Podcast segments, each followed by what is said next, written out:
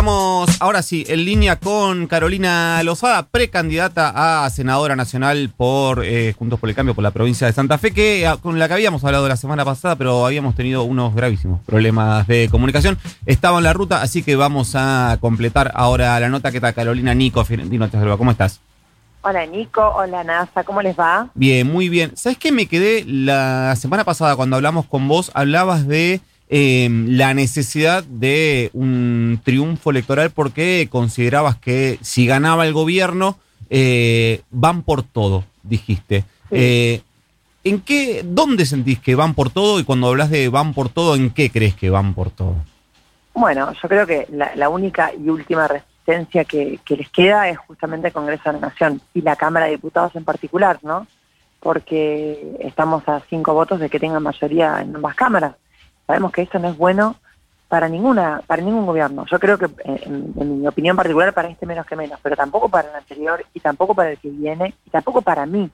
O sea, yo creo que eh, el balance y el equilibrio que genera el Congreso de la Nación para que se tengan que, que, discutir cada una de las leyes y que no sea una escribanía y que no sea una imposición, me parece que es súper sano y súper valioso para la democracia, para la república y para las instituciones en general, ¿no? Sí. Me parece que es lo, es lo que es lo que vale. Ahora, quiero, quiero dar un segundo esa discusión porque en definitiva pasan dos cosas respecto a las mayorías en el Congreso y que primero, como eh, primero que es la voluntad popular. Básicamente lo, lo eligen las personas.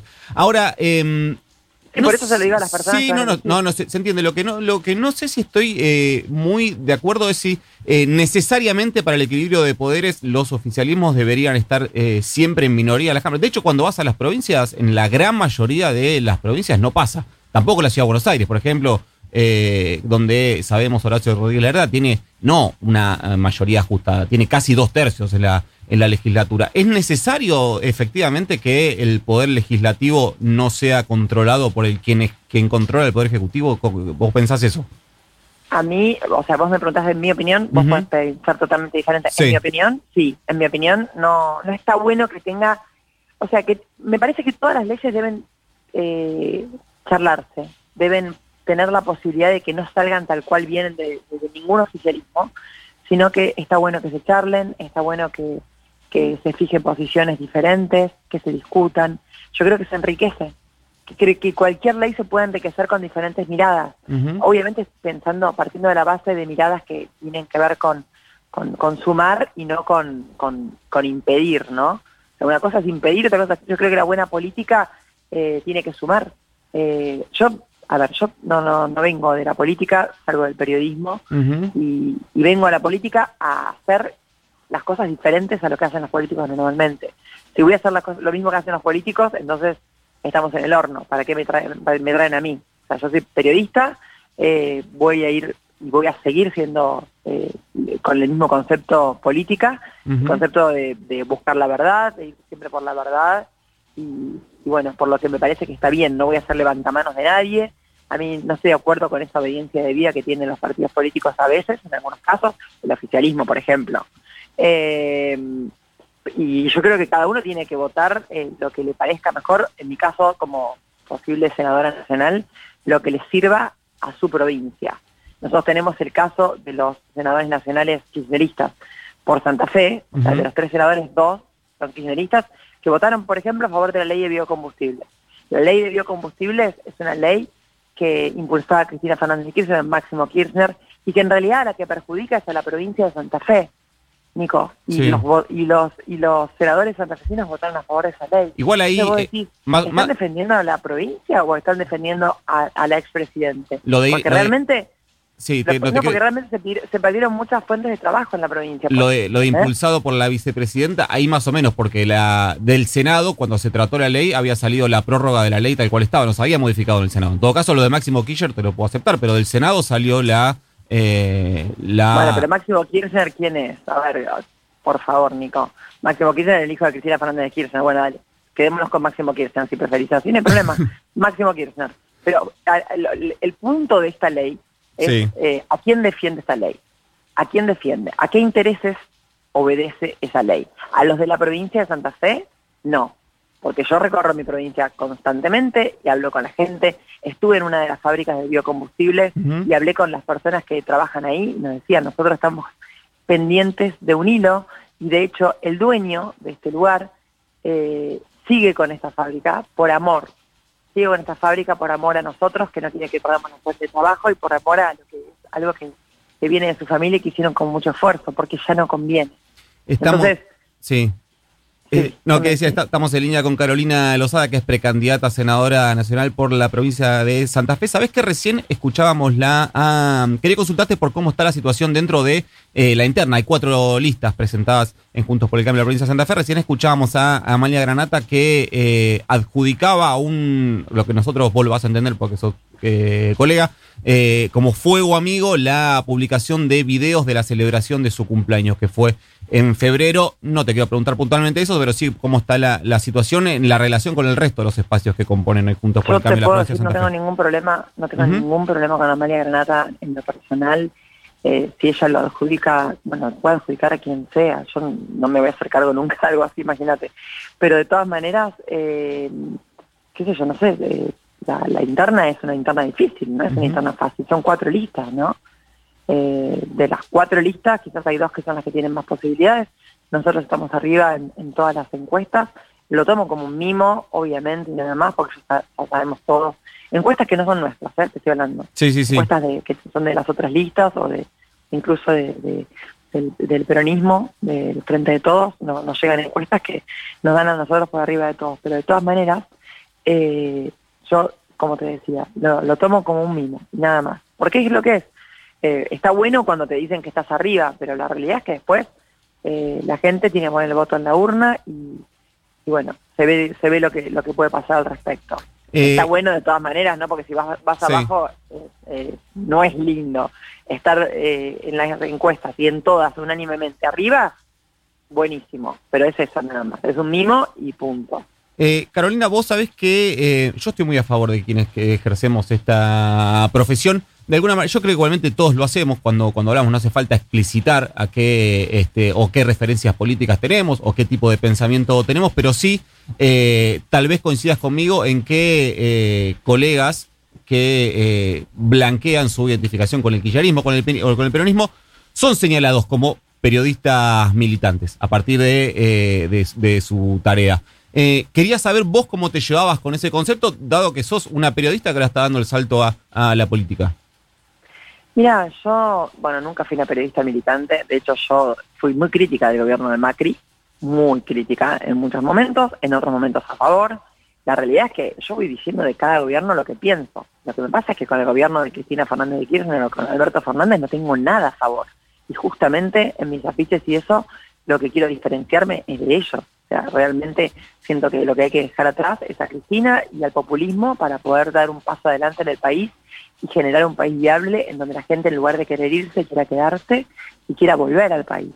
La realidad es que, eh, a ver, cuando te hablan de periodismo independiente, yo soy una periodista independiente, fui una periodista independiente, porque a lo que se refiere ese concepto no es a independiente de ideas. Ninguno de nosotros, y yo te escucho preguntarme, y yo ya me doy cuenta más o menos lo que vos pensás, y está bien, no somos independientes de ideas o de pensamientos, porque si no seríamos robots, ¿no? somos independientes en el sentido de que nadie nos dice qué es lo que tenemos que decir. A eso se refiere el concepto de periodismo independiente. Entonces, hay una diferencia abismal.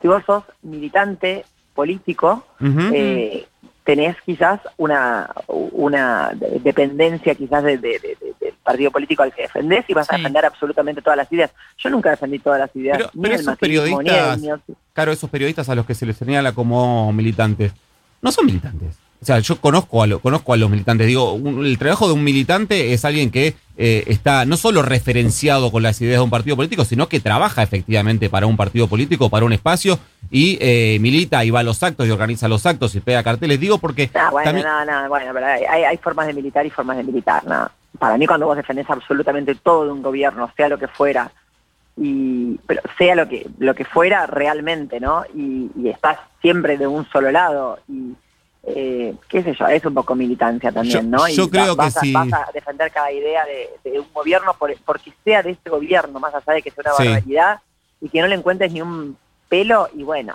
yo, creo, Creo que si vos y yo hablásemos en off the record, eh, podríamos encontrar un montón de eh, periodistas que alineados con el otro espacio político, con eh, Juntos por el Cambio, tienen una tarea o cumplen una tarea bastante similar a lo que se identifica como periodistas militantes de eh, alineados con el Frente de Todos. Vos sabés que es así. Pero yo no digo, pero yo no digo que el Frente de Todos sea el único que tenga periodistas militantes. Yo seguramente vas a encontrar en todos lados periodistas militantes. Pero ¿qué tiene que ver eso? No, lo que digo es que no conozco, no conozco ni un solo periodista ni una sola periodista que ideológicamente estén alineados con el macrismo, que hayan sido señalados como periodistas militantes. Ni uno, ¿eh? Bueno, y no sé qué decirte al respecto. O sea, eso es lo que vos conocés o lo que dejás de conocer. Es tu opinión, está bien eh, fíjate cómo está bien que vos des tu opinión al respecto. Sí. Está perfecto. Carolina, ¿cómo estás? Nasa Magno te saluda. Y desde, tu lugar, desde tu, perdóname, Nasa, sí. y desde tu lugar, eh, desde tu pensamiento. Vos pensás eso y está perfecto. Nasa te escucha, perdón. Sí, te llevo un poquito al ámbito económico para consultarte. Viste que hace poco el sindicato de la carne de Santa Fe denunció que a partir de la prolongación de, las restricciones a las exportaciones de carne vacuna hasta el 31 de octubre, denuncia el sindicato de la carne de Santa Fe que se registraron más de 150 despidos en los frigoríficos y que la situación en caso de que vuelva a extenderse podría complicarse más. Salió el ministro de Desarrollo Productivo, Matías Culfas, a desmentir esa situación, pero vos como precandidata a senador justamente por Santa Fe, ¿te llegan reclamos de, este sector económico? ¿Tenés tal vez alguna propuesta como para poder eh, ver cómo se puede aumentar la producción de carne en, esa provincia? Sí, sí, y te quiero contar cómo es. Eh, mira, yo obviamente que no estoy de acuerdo con la restricción, porque la restricción no tiene ningún, ningún, ninguna, ningún sentido. Y te explico por qué. La carne que Argentina exporta, el 75% de esa carne va a China. China lo que compra es vaca, vaca que ha pasado por todos los estadios y se exporta, ¿no? Eh, lo que se consume dentro de Argentina es novillo de hasta 320 kilos, que no es lo que se exporta. Se puede exportar algo de eso, pero es un porcentaje irrisorio prácticamente. Escuchar el porcentaje, 75% va a China, que es otra cosa. Entonces, por eso es que no bajó la carne con las restricciones. porque en realidad lo que necesitan para que baje la carne es aumentar la cantidad de oferta. El problema que tiene Argentina al respecto es justamente de oferta, y es lo que yo hablo con los productores ganaderos de mi provincia. Nosotros tenemos un proyecto, tenemos dos proyectos de ley que tienen que ver con el campo. Uno de ellos es, y el más importante, y lo, y lo, y lo contienen los dos, es la previsibilidad. El campo necesita, el campo argentino trae el 70% de los dólares al país pero necesita previsibilidad, no que cada dos días le cambien las reglas de juego y en lo que se invirtió ya no sirva más, como por ejemplo las restricciones a la carne, ¿no? Yo creo que eh, en cuanto a lo que vos me preguntás particularmente de la ganadería, nosotros lo que tendríamos que hacer es un proyecto que estamos trabajando y lo estamos trabajando en conjunto con los, porque, eh, porque para mí las cosas se hacen así, hablándolas con la gente, hablándolas con los ganaderos para ver qué les serviría a ellos y qué les serviría al país y qué le podría beneficiar al país. Mira, lo que, lo que nosotros estamos charlando es, viste que yo te decía eh, que lo que se consume en Argentina es el novillo de 320 kilos, ¿no? Bueno, ¿qué pasa si vos le das el beneficio a los ganaderos de que el novillo a partir de los 400 kilos, o sea, que lo lleven a 400 kilos, y lo que sea más de 400 kilos vaya sin el impuesto.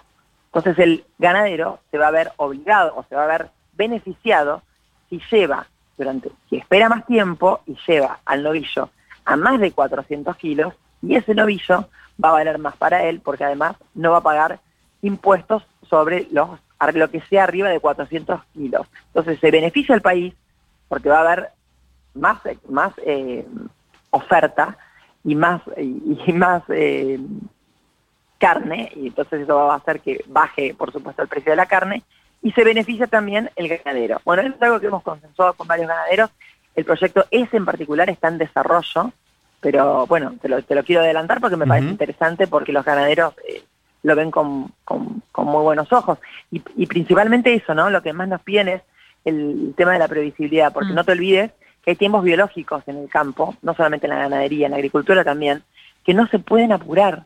Y al no poder apurarse, eh, eso es lo que, los que te dicen es, cuando nosotros sembramos, tenemos que esperar un tiempo que a, veces es mucho, o sea, es más de un año a veces para, para poder cosechar.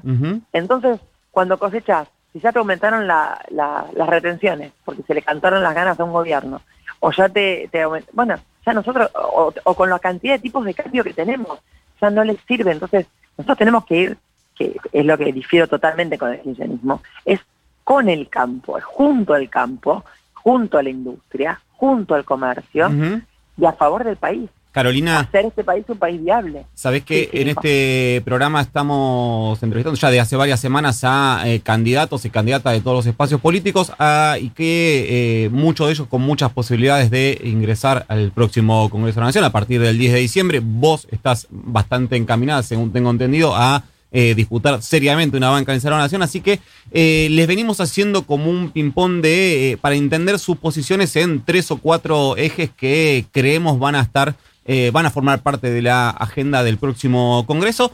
La primera que me interesa tu posición es respecto a un acortamiento, te pido en esto lo más ping-pong posible, vos sos periodista así que lo vas a entender, eh, eh, respecto a la posibilidad de acortar la jornada laboral. Acortar la jornada laboral así porque sí, no entiendo. Me parece que hay que hacer una reforma laboral importante en Argentina, me parece que tiene que ser muy diferente a lo que es ahora. Eh, no acortarla porque sí.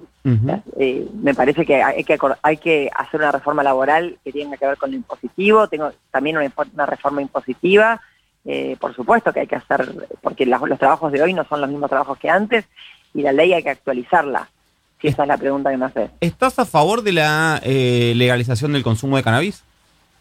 Yo estoy a favor de la despenalización del consumidor, pero creo que eso tiene que ir sí o sí con una importantísima campaña en donde se explique al consumidor las posibilidades que tiene de pasar rápidamente a otros consumos. O sea, me parece que eso tiene que ir de la mano de la salud, eh, pero no estoy a favor, por supuesto, de, criminalizar a un consumidor. ¿Hay que extender la licencia por paternidad? Me encantaría, me parece que es una forma, es una forma de igualar a los hombres y a las mujeres y estoy a favor de eso, por supuesto. Y sabes que em, como mujer, algo que, se, algo que se da en el Congreso en los últimos años es una, una serie de acuerdos transversales desde el punto de vista político para impulsar agenda vinculada al eh, feminismo. ¿Cómo, ¿Cómo te identificás vos con eso que pasa en el Congreso y, o cómo te, te imaginás vos en, ese, en esa como agenda paralela que no está eh, partidizada, sino identificada en este caso con una situación de género? Pero, ¿a qué te referís? Por ejemplo, yo soy feminista, absolutamente feminista de lo que es el feminismo. El feminismo es la búsqueda de igualdad de derechos y oportunidades entre hombres y mujeres. En ese concepto soy feminista. No todas las ramas del feminismo me, me identifican. Sea, alguien que vaya con un cartel que dice muerte al macho, a mí no me identifica.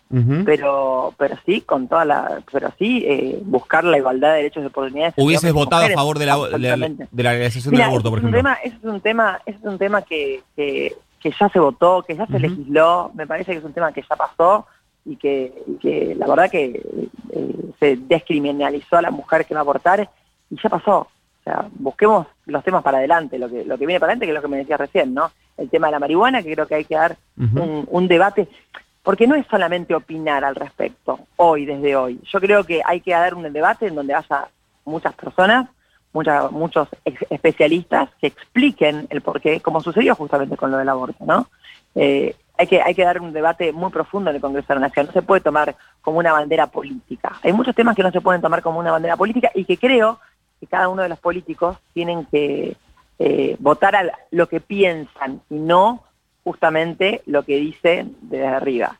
¿no? Así que me parece que es un debate que hay que darlo y en el mismo debate podés cambiar hasta de opinión, porque podés escuchar algo que te haga cambiar de opinión respecto del tema. Carolina, sabes que em, publicaste hace muy poco, creo que ayer, eh, un video convocando a la gente a votar. Entiendo que la participación es una preocupación que atraviesa a todas las fuerzas políticas pero que fue eh, un video que en realidad... sí, yo no publiqué un video, ¿eh? Bueno, fue un video que filtraron, que la, realidad es así. Corrijo, se, viralizó un video, un video eh, tuyo. ¿Hay algo que quieras decir sobre eso?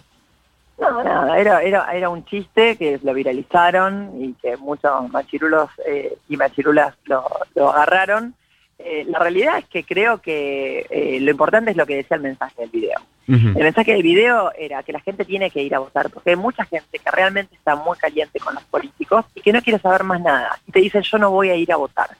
Yo creo que todos tenemos que cumplir con nuestro deber cívico, que creo que estas elecciones son realmente importantes y tenemos que estar, tenemos que votar. A quien quieras votar, sí, a quien vos quieras votar. Pero lo que yo decía en el video tiene que ver con que le hablaba justamente a, un grupo de personas que, no son kirchneristas, le decía que los kirchneristas sí van a ir todos a votar.